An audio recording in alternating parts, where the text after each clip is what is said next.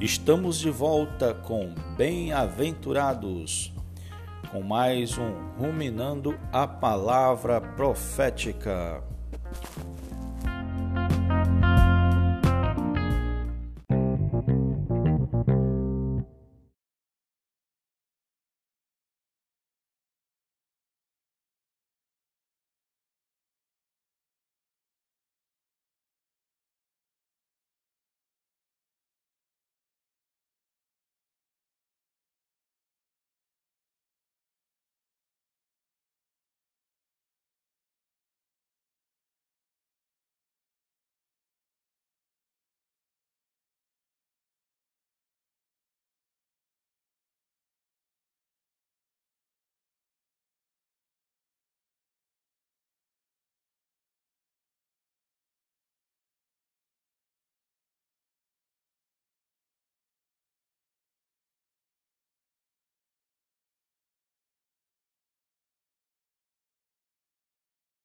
Em 2 Tessalonicenses, capítulo 2, versículo 7, nós vemos o termo mistério da iniquidade.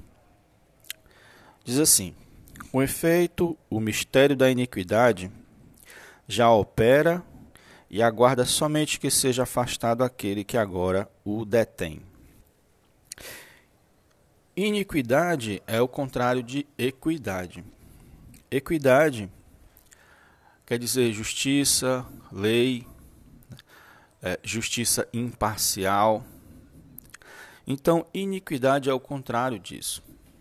É sem lei, sem regras, sem normas, sem justiça. Então, mas isso é um mistério, é misterioso.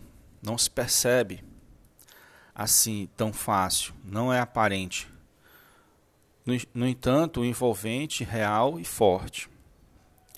E aquele que o detém, há é, controvérsias entre os estudiosos da Bíblia o que, o que, que significa isso.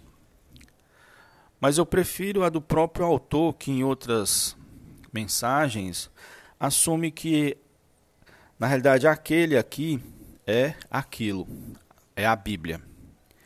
A Bíblia, esse livro maravilhoso, esse livro único e especial, que serviu como base para a formação da cultura ocidental, né?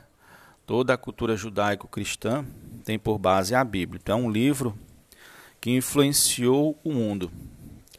É ele que impede o avanço da, da iniquidade, que é, a, a, o mistério da iniquidade é o que está formando o governo do anticristo e aos poucos, lentamente, e quando esse mistério estiver bem avançado, bem consolidado, com certeza o anticristo vai se manifestar.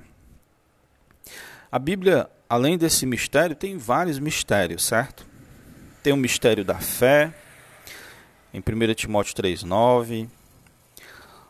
Né, em Apocalipse 1,20 temos o mistério das sete estrelas, o mistério da grande Babilônia em Apocalipse 17,5, o mistério do reino de Deus em Marcos 4,11, mistério guardado em silêncio nos tempos eternos em Romanos 16, 25, o mistério da sabedoria de Deus, que em 1 Coríntios 2, 7, o mistério da nossa glorificação, também em Coríntios capítulo 15, 51, o mistério da vontade de Deus, em Efésios 1, versículo 9. Temos o mistério de Deus, aliás, o mistério de Cristo, em Efésios 3, 4 e em Colossenses 4, 3. Temos o mistério dos séculos, ocultos em Deus, em Efésios 3:9. O grande mistério, Cristo e a igreja, em, em Efésios 5:32. Temos o mistério do evangelho, em Efésios 6:19, o mistério oculto dos séculos e das gerações, em Colossenses 1:26, o mistério de Cristo em nós, a esperança da glória, também em Colossenses 1, versículo 27. O mistério de Deus, Cristo, em Colossenses 2, 2. Mistério, como já o nome diz, é algo a se revelar. No entanto, todos esses mistérios que vêm de Deus, Deus quer revelar para nós. Deus não quer que, que seja mais mistério. Ele quer revelar para nós, quer que nós experimentemos, participemos, desfrutemos de todos esses mistérios.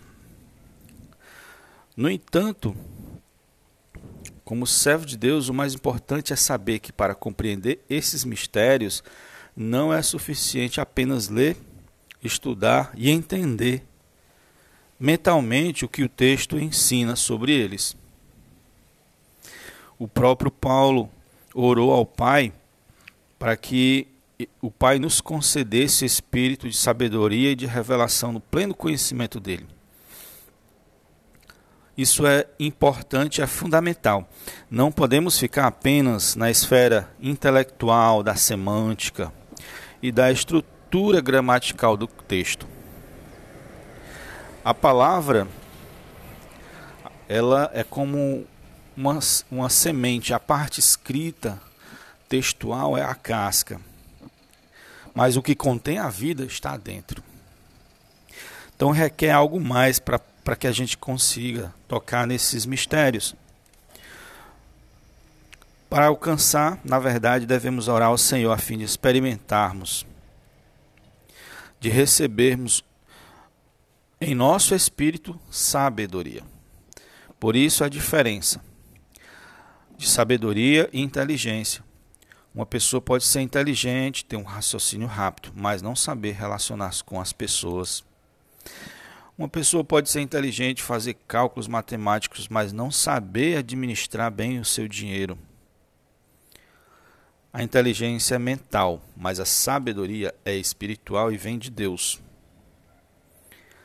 Inclusive, até pessoas inteligentes que estudam a Bíblia para poder ter argumentos para contrariá-la. Então, o que devemos fazer? Devemos orar ao Senhor e humildemente pedir a Ele sabedoria para que possamos compreender os mistérios da Bíblia, porque o próprio Deus quer revelar. E Deus é o doador universal, aquele que tem prazer em dar, em doar e em doar-se. Quando pedirmos sabedoria, com certeza Ele vai nos conceder. E os versículos da Bíblia vão, vão brilhar em nossos olhos. Nós vamos poder compreender. E o Senhor vai revelar tudo isso, não só nos textos, mas na nossa experiência. Senhor Jesus, isso é algo maravilhoso. Então podemos pedir sabedoria sem medo, sem temor crendo que vamos receber, para podermos compreender o que Deus quer falar conosco através da Bíblia, porque há muitos mistérios. Inclusive, no próximo episódio, amados, vamos ver sobre o mistério da piedade e o mistério da iniquidade. Vamos ver a oposição que existe entre esses dois mistérios. Senhor Jesus, até o próximo episódio.